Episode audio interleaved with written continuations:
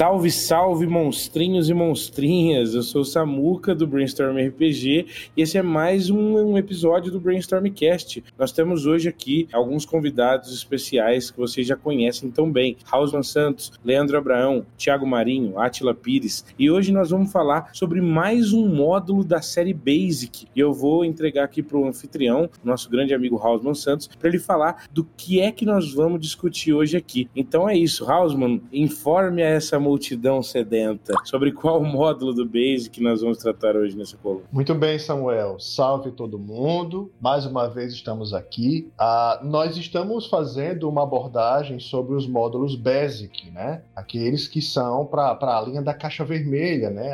As aventuras iniciais do arco do D&D. E, como foi o da vez, nós, nós abordamos já sobre o B1 e o B2, falamos também sobre o módulo B3, que é o Palácio da Princesa de Prata, e agora nós nós vamos para o famosíssimo módulo do Moldvay, né, que é o B4, que é o Lost City, a cidade perdida. Muitos já devem ter conhecido, acompanhado no, no stream, as pessoas falando, os comentários, né, ou até mesmo é, sessões jogadas, vídeos, comentários na, na, internet. Né. Esse realmente é um módulo bastante famoso, né, ele tem uma história bem interessante no cenário do mundo conhecido, e a gente vai abordar ele hoje aqui, falar um pouquinho mais dele. Eu vou dar, continuar essa rodada, né, pedindo as primeiras impressões sensação, né? Nós estamos falando de um módulo que vai trabalhar com pirâmides, zigurate, areias, dunas, desertos, ruínas. Então, pedir, ah, vou dar passar a palavra aí ao Tiago. Tiago, o que, que você acha desse módulo? Quais são tuas primeiras impressões aí? Esse, o B4 ele é interessante assim que ele é o, ele é o primeiro feito já para essa nova edição, né, do, do Basic 7, que é de, que é de 81, do do D&Dzinho. E ele é a última aventura também, que ela é introdutória, né, que essas que é aventura de primeiro nível nível, para personagens de primeiro nível, assim, né? As demais elas já vão ser para os personagens mais avançados. E ela é interessante num ponto de que ela é uma exploração contínua de uma, de uma pirâmide, né? É de uma região ali, do, do, do dessa cidade perdida, e principalmente da pirâmide ali. E a ideia da aventura é de pra galera entrar, explorar um pouco, voltar, descansar, entrar, explorar um pouco, voltar, descansar. Então ela é bem, ela é bem didática nesse ponto, assim, de como fazer uma aventura, dos aventureiros. Não tanto quanto o Search of the Unknown né, a B1, B2 ali, que são bem mais didáticas, mas ela ainda tem esse ponto, né? É, é interessante, assim, que o, tem uma discussão, assim, que aparentemente o título dela, ele não era para ser A Cidade Perdida, porque ele não combina com, a, com os demais títulos, né? Você pega o B1, que é Em Busca do Desconhecido, o B2, que é a Fortaleza no, nos Ermos, o 3, que é o Palácio da Princesa de Prata tal. De repente, A Cidade Perdida. É, é, então, é, parece que tem um rumor que ele é, ele é a Cidade Perdida de não sei o que, Sinineia, uma coisa assim. É a cidade perdida de Sinidiceia. Sinidiceia, né? Ou Sinidícia, né? Como é, os gringos chamam. Que rola, rola esse boato, assim, tipo assim, cara, faz menor, esse nome não faz muito sentido, sabe? Ele é meio sem graça, assim. Mas é bem interessante nesse ponto, assim, de que é, é ele, ele, é uma exploração tranquila, a galera não tem um, tipo, uma, uma urgência, não tem uma história que vai arrebentar com eles, né? Eles vão acabar encontrando ali o. Como é que é o nome do cara maligno lá? O me ajudem. Zargon.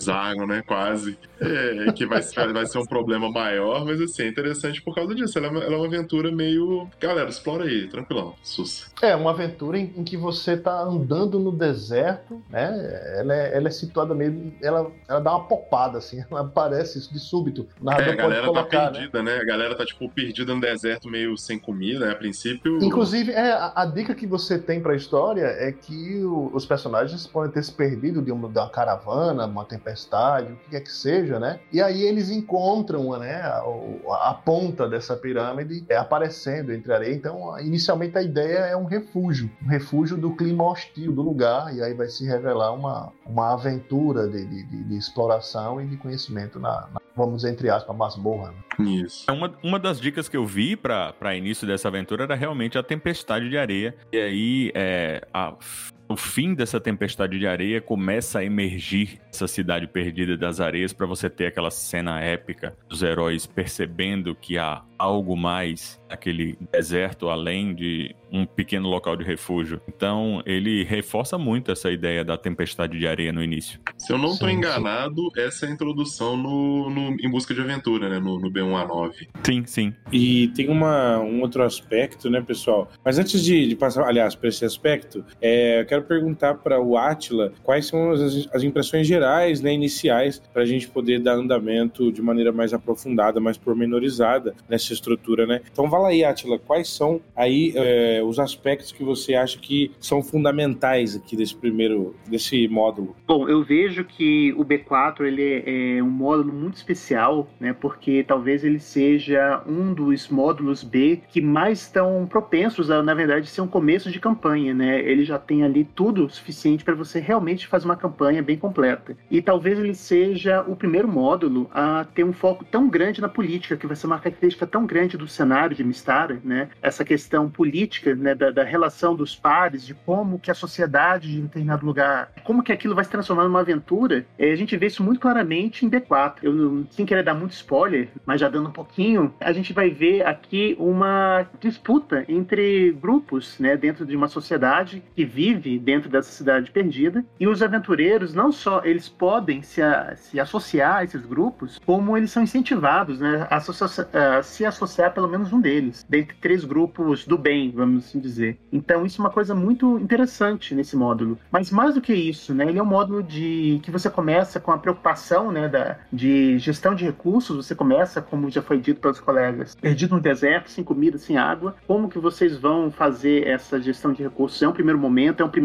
fio que você tem na, na aventura. E depois ela, quando isso é resolvido, ela vira um dungeon crawl, né, bem mais tradicional, mas ele vai ganhando, ganhando esse aspecto de uma aventura social, que a gente só vai ver com mais aprofundado né, nessa cara, talvez lá em B6, quando a gente for falar do, do módulo B6, a gente vai ver de novo essa, essa característica. É, e além disso, né, é um módulo com uma história muito profunda, que eu vou falar daqui a pouquinho mais sobre isso, mas ela talvez seja um, o primeiro módulo B a ter um impacto muito grande no cenário. E até um pouco triste, né, na verdade, assim, a, história completa do, do, da civilização, dos caras lá embaixo, ela, é, ela é até meio triste, assim, eu acho. Eu queria ponderar uma coisinha, que assim, eu acho que do ponto de vista da qualidade antropológica de um módulo, esse foi um dos mais incríveis, assim, que me, chamou, me chamaram a atenção. Se esse módulo, por exemplo, for jogado seguindo muitos, muitas dessas estruturas excêntricas que aqui estão se sobrepondo num cenário muito extraordinário, muito fora do normal, né? Essas sociedades ali convivendo, pessoal, em, na,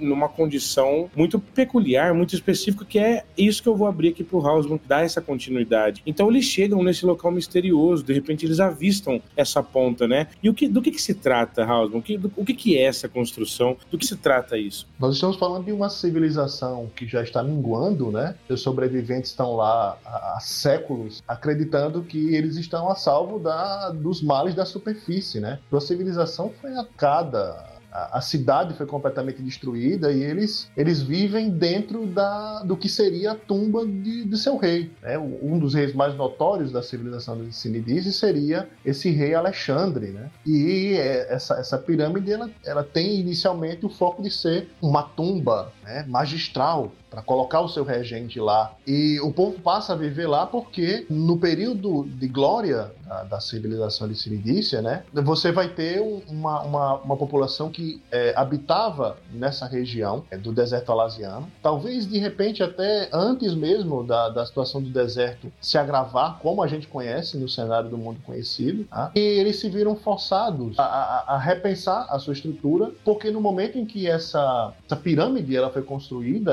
ela faz com que a população entre em contato com um mal que habitava as profundezas dessa terra, qual a gente já comentou brevemente aqui que se trata do Zargon, né? Uhum. E o, o Zargon, ele, ele, é uma força inesperada, o sobrevivente de um culto antigo, talvez até o foco da adoração, em que esses povos que viviam antes de Siridice aqui prestavam é, é, oferendas a, ao Zargon, né? E com, com a construção da, da, da pirâmide desperta nessa criatura, a, tudo vem mudar porque as pessoas têm que aprender a lidar com esse ser. E a partir daí vai haver toda uma mudança de estrutura religiosa, né? Para que eles possam lidar com essa criatura. O grupo não, não, não faz ideia, porque o, o que seria uma exploração de dungeon para se refugiar, se proteger, acaba se mostrando diferente, porque você vai encontrar pessoas que estão é, caracterizadas de uma forma muito esdrúxula, muito esquisita, né? Essas pessoas falam coisas que às vezes não tem muito nexo e eles parecem está acompanhando uma grande conspiração que está acontecendo, e aí os jogadores vão tendo noção de que estamos é, lidando com diversas facções dentro de uma dungeon. Imagina se chegar numa dungeon e tem facções de pessoas é, tramando lá dentro, e você só estava achando que era um calabouço para você escapar de armadilha e, e, e pegar tesouros, né?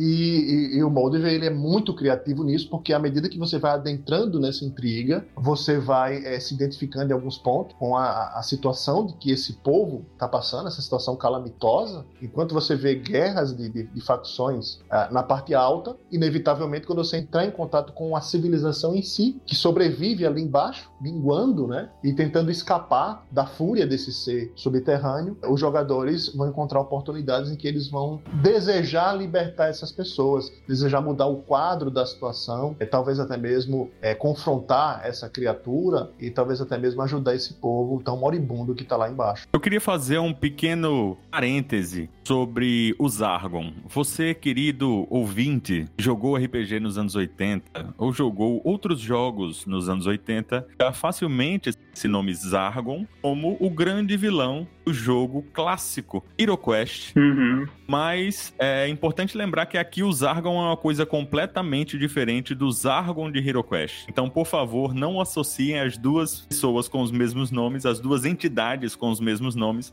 a mesma criatura, porque não é. O Zargon daqui é completamente diferente do Zargon do HeroQuest. E se você que está ouvindo não conhece o HeroQuest, o Zargon de HeroQuest, fica a dica também para que você possa procurar e conhecer um pouco mais desse, desse jogo que fez história aqui no Brasil. Ô, Leandro, ele, ele, ele tá mais para aqueles monstros do Simba em, em stop motion, né? é, com certeza. Harryhausen, Harryhausen total. Harryhausen. Mas, Leandro, eles têm uma coisa em comum. Eles são um grande mal por detrás daquilo, daquelas aventuras que você tá vivendo, seja em B4, seja em HeroQuest. A única coisa é que eles são um grande é mal de uma forma totalmente diferente. É importante lembrar que nessa época, sei lá, ali nos anos 80, qualquer um que tivesse o nome com Z era, era um grande mal, Atila. Então, assim, lá nos Estados Unidos, é, Zenobia, né?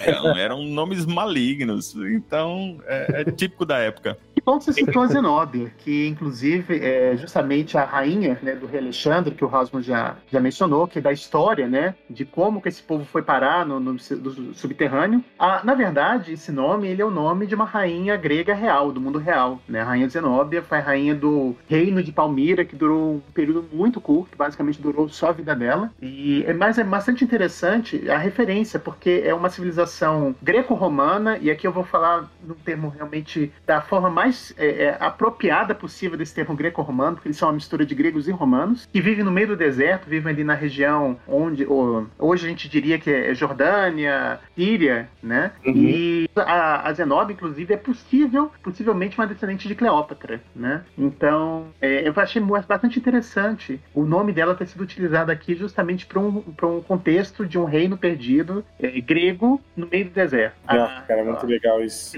Sim, a referência histórica foi muito bacana, né? Ainda dentro, dentro de uma pirâmide, né, por cima. E a, comuni a comunidade do, de, de Mistara, ela faz um, um, bom trabalho em amarrar, né? Porque é, é, ainda nessa época do Moldvay, é, tudo ainda é muito vago na explicação do cenário, mas à medida que Mistara vai se desenvolvendo como, como um, um mundo de jogo de fantasia, né? É, essa coisa da, da, da civilização de Sindisi, ela fica a, mais amarrada. Você vai ter, por exemplo, esses povos associados a uma ramificação que está ligada aos Traldar, quem jogava com Carameicos, né? Terra de Aventura, não, não vai achar estranho esse, esse termo Traldar, né? Que ele é algo que está ligado àqueles povos ali que são é, os antepassados da Terra do Carameico, só que é, na linha Fanon, né? Desenvolvida no jogo, a etnia desse povo, ela está associada ao que seria próximo do que eles chamam lá de Doulak. E essas cidades-estado, elas, elas vão estar tá ali bem na, na, na, na região oeste do deserto alasiano. Então você vai ter realmente como o Atila fala aí, né? Aqueles greco-romanos, se bem que ainda é colocado num período em que Tiates ainda não é bem a Tiates que a gente conhece. E isso, né? Mas é, elementos fortes são usados, né? E você tem, claro, a fase em que é, no cenário Sinidiceia está incluída, aquele momento em que você vai ter a queda do Império de Nítia, né? E com a queda do Império de Nítia vai haver várias mobilizações dessas cidades-estado, hostes de bárbaros, algumas linhas do Fanon do cenário, até apontam que algumas dessas tribos podem até ser as tribos ao sul da região ali de Tiates, que eram antigamente os Queredanos, né? os Atianos, e os Tiatianos em geral, ainda antes de como uma civilização. Mas o fato é que todos esses fatores lá, incluindo com a queda de Nítia, vai ter esse paralelo também que envolve a, a decadência e a queda de Sinidicea. Deixa eu aproveitar e fazer um parênteses aqui, que vai ser um convite, uma provocação para o Samuel. Samuel, a gente tem que fazer uma coluna separada aqui, paralela, só para a gente falar sobre os povos de Mistário. E aqui a gente está falando sobre os módulos, né? Só que a gente não resiste, acaba falando um pouquinho sobre os povos, Traudários, Dolac. Já né? fica esse gostinho na boca aí do ouvinte, né? Porque em breve, com certeza, nós teremos novos projetos. Pretendemos falar mais profundamente dessa lore. Porque tem uma coisa que eu queria citar, e eu vou ser um pouco provocador nesse ponto, porque assim, eu vejo muita gente achar chique, achar bonito, falar, não, negócio de cenário pronto, nada, não vira, coisa comercial. Mas aí o Lost City, ah, mas Lost City é tão legal, é tão bacana, e não sei o que. Gente, Lost City também é mistério, é mundo conhecido. Então, esse cenário é, não é só grandioso, ele, ele tem muitas facetas incríveis que podem agradar a muitos gostos diferentes. Então, é muito difícil que, que ao dizer não que você não gosta de mistério, é muito difícil que você realmente tenha conhecido profundamente, porque existem tantas faces que é difícil você não gostar de nenhuma, né, pessoal? E aí o Lost City é um bom exemplo disso, porque é realmente bastante fascinante o percurso excêntrico e diferente que se dá aqui através desse percurso, né? Eu ainda pego carona, carona aí está dizendo, viu, Samuel? Que é o seguinte: você joga Lost City, é, você ainda é convidado a conhecer várias outras regiões subterrâneas além da própria cidade, né? O, o Moldver ele faz o convite, mas se você tem acesso ao material do mundo conhecido, acesso ao material de Mistara, você tem uma ideia para onde esses lugares vão levar. Só citando alguns nomes para atiçar a curiosidade do, do ouvinte, mas é, é, é, não vai ser incomum para um, um, conhecedor do cenário, alguém que joga o cenário de Mistara, saber que as cavernas de Lost City podem levar as cavernas do caos, podem levar uhum. a, as regiões subterrâneas do reino de Balimu, né? Uhum. E, e, ainda pode levar aos locais onde haviam é, os cultistas da entropia que eram relacionados a orcos, ao Demogorgon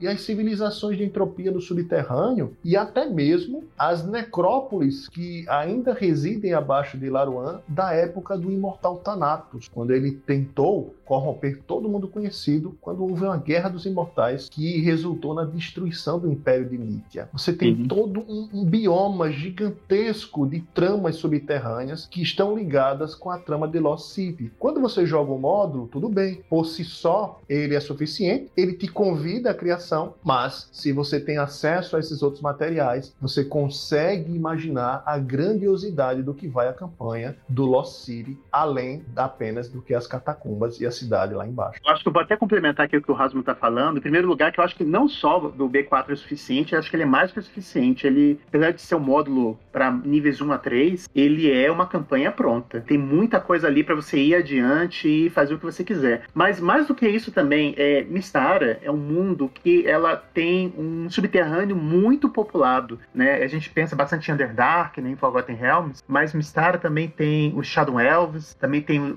obviamente, os anões e né? A gente vai ter muitas, é, muita variedade no subterrâneo, né? As ruínas nitianas, para quem não conhece o que, que são os nitianos, vou colocar um termo mais amigável, egípcios, né? Então a gente vai ter é, é, pirâmides perdidas e outros tipos de tumbas perdidas sob as areias do deserto alasiano, né? Como Houghton já falou. Então, com certeza, a gente tem uma possibilidade muito grande de aventuras no subterrâneo e a gente pode ter Sinidicea ou Kinidicea, se a gente for usar o, a pronúncia grega da, da letra C, a gente vai ter uma possibilidade muito grande de exploração, né? A partir. Esse seria só o ponto de partida, né? A gente pode fazer aí muita coisa realmente. Não à toa que B4 é um módulo tão lindo. Ele é, ele é um dos meus favoritos, não vou mentir, não. Olha, Atila, e é que a gente nem entrou no lançamento do, da versão da Goodman Games, quando Sim. ela expande a experiência do Lost City, a ponto de agora você tem novos NPCs inseridos na trama da cidade. Então as facções elas têm NPCs marcados, são enriquecidos pela, pelo lançamento da Goodman. E uh, você tem um catálogo de pelo menos 30 mapas de dungeons, catacumbas e cavernas que se expandem ali nesse bioma que vai da pirâmide até a cidade perdida lá embaixo e até os outros lugares que levam para as diversas cavernas, catacumbas, subterrâneos e outros lugares, além do próprio módulo, como ele sugere. Osman, então agora eu vou ter que te fazer uma pergunta que vai, pode ser um pouquinho de spoiler para o ouvinte, mas acho que não vai ser não. É, tem descendentes da Zenobe do Alexandre como NPCs prontos? Porque a gente tem essa sugestão,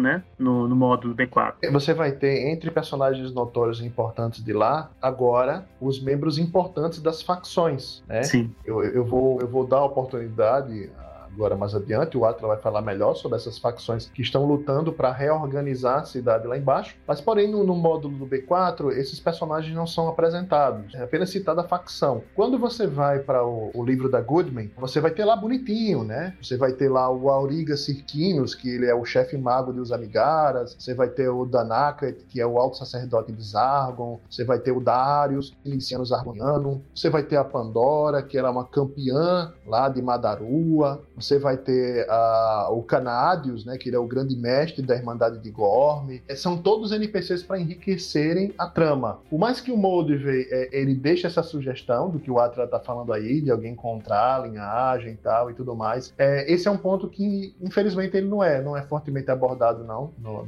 no, módulo da Goodman Games. Porém, com os templates de, de, dos personagens lá embaixo, nada impede que um narrador criativo possa trabalhar na ideia de uma reunificação através de alguém uhum. que seja realmente associado à nobreza perdida de Sinidis. É, Hausman, só para deixar um. um eu, eu não quero que isso soe ruim, mas assim, só uma observação que é uma correçãozinha. Na verdade, a gente tem o Auriga, tem a Pandora e tem o Canadius na, no B4 original. Ah, é? Mas eles não estão com ficha nem explicação, né? É, é, bem resumido. Eles né? aparecem breve, brevemente isso. sendo citados, não é isso? Isso, exato, exato, exato. Não é então, nada lá, tão na, na, versão, na versão da Goodman, né, que ultrapassa as 200 páginas, né, você vai ter lá a foto do personagem, a ficha dele, Legal. o modo de operante do personagem, né, quais são os uhum. trejeitos, é, que segredos ele conhece, que habilidades ele tem ou poderes mágicos. Então, é, é, é realmente um tratamento que dá um outro nível de riqueza, né, para quem puder ter acesso futuro a esse material. Não, com certeza. Inclusive, a gente tem que dar aqui os parabéns para não só para o Moldvay, mas para todos os autores da TSR nessa época, que eles conseguirem fazer em 28 páginas um módulo tão. 28 páginas só, só as,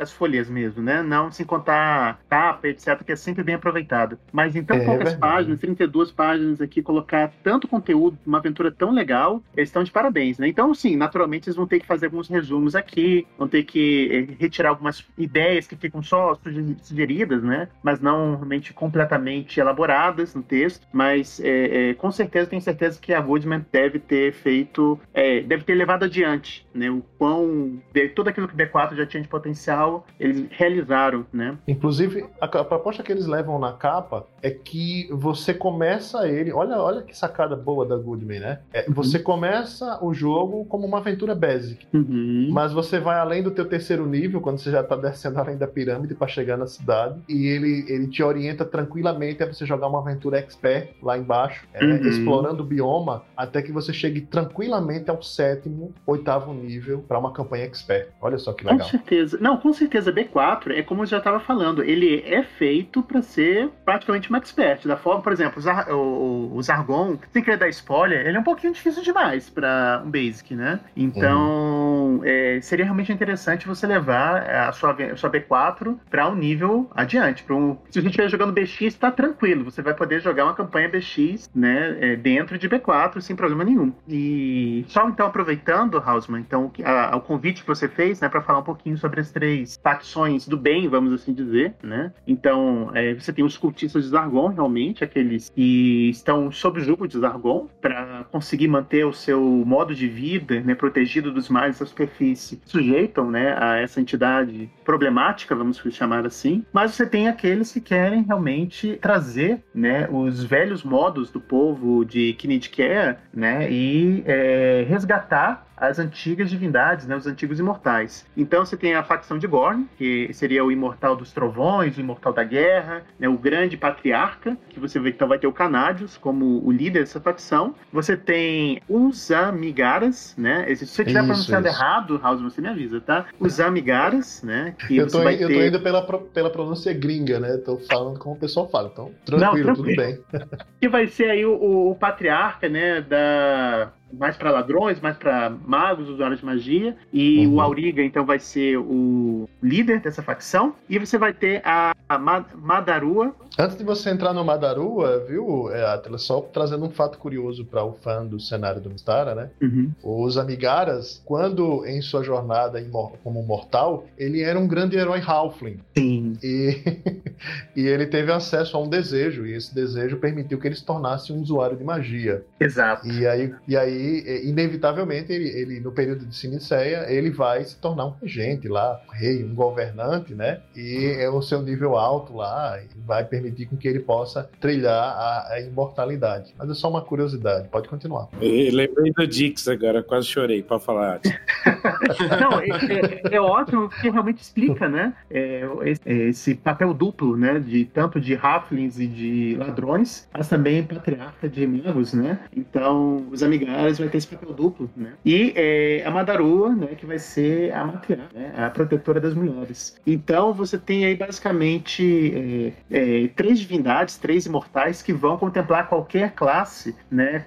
Usando o termo mais né, tradicional, qualquer raça barra classe, né? Que você tenha qualquer tipo de aventureiro que você tenha entrando na, na sua dungeon. Aliás, viu, Atila? A pista desses três imortais estão logo quando você abre a capa do módulo, né? O pessoal está se abrigando da tempestade e lá em cima da pirâmide você tem três estátuas. Exato. Uma é de Gorme, a outra é de, Ma, é de, do, de Madarua e a que está no centro é dos Amigaras lá. Exato, exatamente. Então os personagens vão poder se associar a essas facções, ou uma ou todas. É, personagens femininos vão ser convidados para Madarua, né? Os usuários de magia e mais ladinescos vão para os Amigaras e os mais guerreiros vão para Gorn. Eu acho que Hausmann, uma coisa que a gente precisa lembrar também, que é muito interessante, é a característica física desses humanos que vivem no subterrâneo, né? Que eles vão se tornando algo diferente, né? Vão se tornando humanos diferentes, né?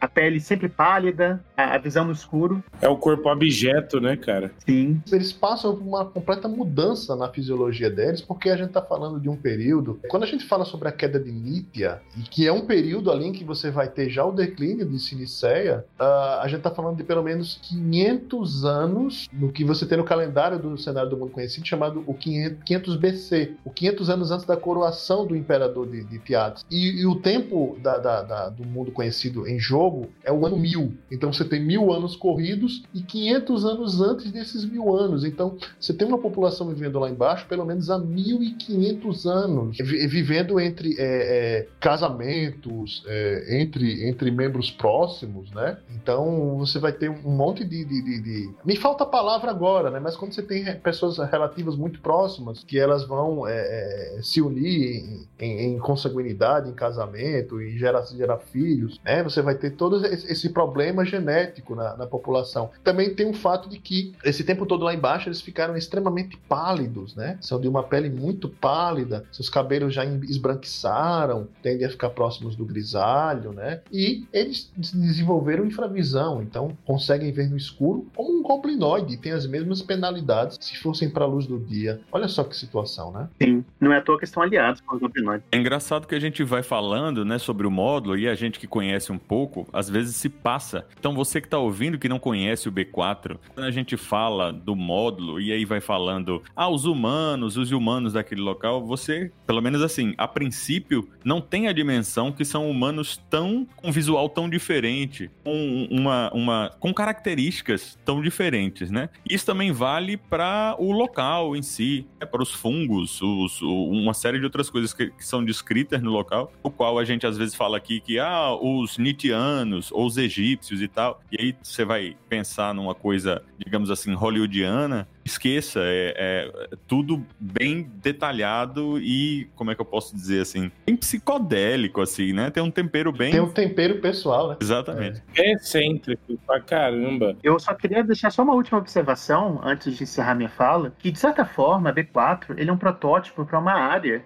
que a gente tem em Star chamada Hollow World, que é um lugar é, subterrâneo onde há civilizações perdidas, né? Onde existem civilizações que deixaram de existir na superfície e eles continuam perdurando, existindo ali no subterrâneo. Então, meio que de B4, de certa forma, vai ter um experimento para o que um dia vai ser é, Hollow World, embora é, a cidade de Sinidseia não esteja em Hollow World. Muito bom. Maravilha, cara. Nós vamos encerrando aqui esse episódio incrível, né, sobre Lost City, o nosso módulo B4. Samuca, se possível, antes de encerrar, eu não posso terminar esse programa sem fazer um pequeno comentário. Uhum que é a incrível e influenciadora na minha vida arte de Jim Holloway. Nossa!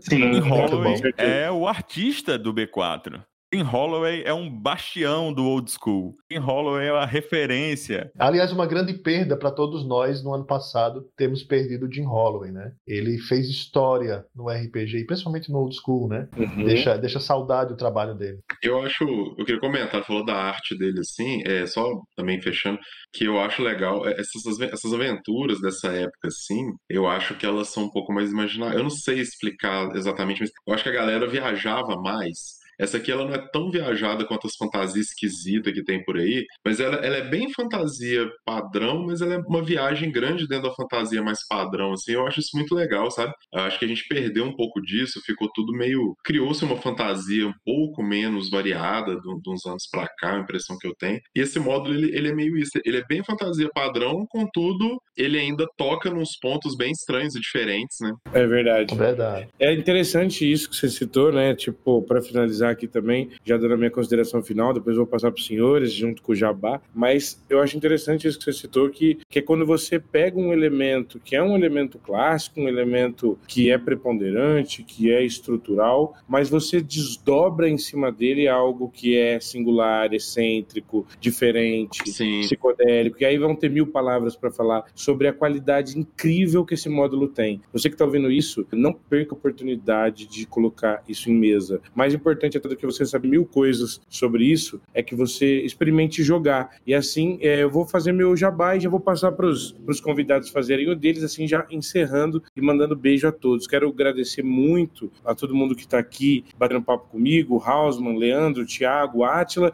e também a você que está ouvindo até agora. Para você que ainda não me conhece, eu sou o Samuel Hernandes, do Brainstorm RPG. Esse aqui é o nosso Brainstormcast, e essa é a coluna, a história do mundo de D&D. Então, eu vou deixar um jabá rápido rápido. Vou aproveitar a influência e, e, e o amor que eu tenho também por esse módulo para fazer uma indicação legal e um convite para vocês. Eu tô com um cenário para o School Essentials, ele já está pronto, já já está quase para sair e eu muito influenciado por esse tipo de abordagem um pouco mais extraordinário, mais heteróclita, mas que, que, que envolva sentimentos diferentes e ainda dentro de uma de uma postura old school, de uma postura pulp e tudo mais. Então, muito influenciado por tudo isso, eu também eu criei o meu cenário desértico, né? Tem uma pegada alienígena, meio macabra, meio assombrosa, mas é bastante interessante. E nós estamos com playtest quinzenal, então venha conhecer o Ark Zine, que já está para ser lançado. Ele é, na verdade, um, uma parceria com vários outros autores, né? Ilustradores também, arquitetos. Então venha conhecer essa, essa nova possibilidade de um deserto pensado do ponto de vista arquitetônico também. Então venha conhecer essa excentricidade com a gente toda sexta-feira, quinzenal. Pessoal, obrigado pela participação e agora deixo os convidados com seus respectivos jabás. Vamos lá, Leandro. Bom, pegando o gancho no Samuca, eu convido então vocês a participarem do Brainstorm RPG todas as sextas-feiras à noite, se você não estiver nada para fazer. Venha conosco às exatas meia-noite e doze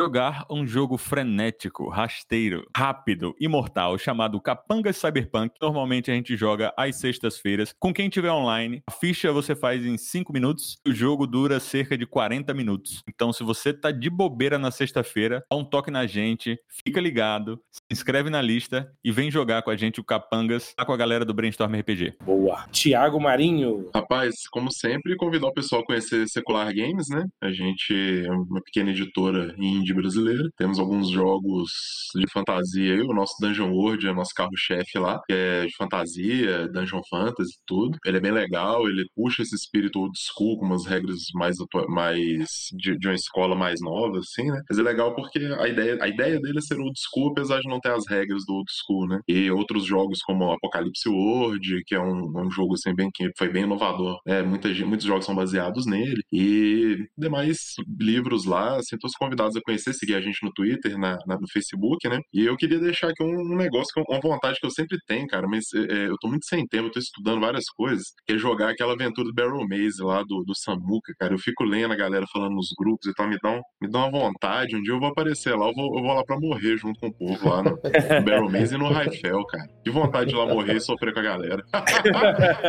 tá convidado, meu irmão. E você, meu amigo Atila Pires? Olha, eu super recomendo, viu, Thiago? Joga assim, é muito legal. Olha, eu acho que tudo que eu tenho para falar hoje é escute as colunas do Brainstormcast, que elas são muito boas. Ouvi falar que tem uma de Dark Sun aí que é muito legal. Ô, não, é não Samuel? Maneiro, valeu demais. E agora, meu amigo Hausman Santos.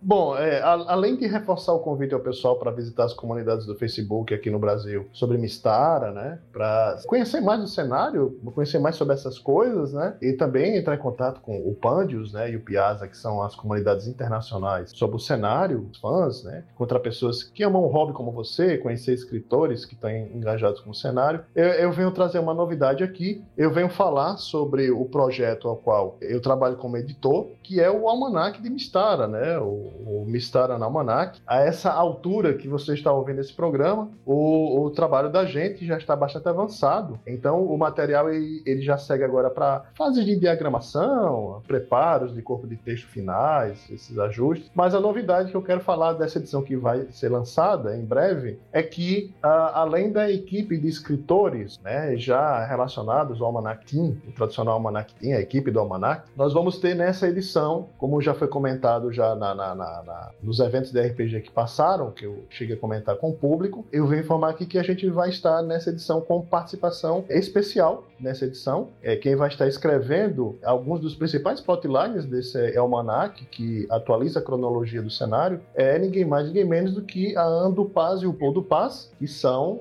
é, os escritores que trabalharam na caixa do Champions of Mistara, o Paul Wizards Almanac, é, até mesmo a cronologia que você tem lá no Caramex Terra de Aventura, foram eles que escreveram, né, aquela associação de eventos que estão lá, e eles vão estar participando dessa edição do Almanac, e também nós vamos ter algumas guidelines, algumas algumas outlines de punho né, sugeridas pelo próprio Frank Mentzer. Né? Então, nós vamos ter uma edição escrita, produzida com os fãs, um excelente acabamento né, de ilustração e diagramação para essa edição, com aquele saborzinho de você poder ver a continuação pelo punho é, dos escritores originais desse trabalho fabuloso aí do mundo conhecido e de mistério. Com certeza, praticamente um almanac oficial, conseguindo trazer todos os autores tradicionais do, do, da TCR. Nossa, eu não vou mentir que eu me sinto muito honrado de ter sido convidado para fazer parte e poder trabalhar junto com, com essa equipe. A equipe fantástica que o Hausman conseguiu trazer aqui. Você tá de parabéns, viu, Hausman? Ter conseguido trazer eles para cá. Parabéns para todos nós, né? Os fãs é que ganham com tudo isso, né? Então, para você que já se embananou diante de tanto convite, eu faço um rápido resumo. Venha conhecer, procure saber coisas sobre o Almanac, de estar aí com o professor Hausman. Capanga Cyberpunk é o jogo de sexta-feira rápido, racional rasteiro e gostoso de jogar com o Leandro Abraão. Secular Games é o nome da editora que leva à frente Dungeon World e outros títulos do Thiago Marinho e de outros sócios, é claro.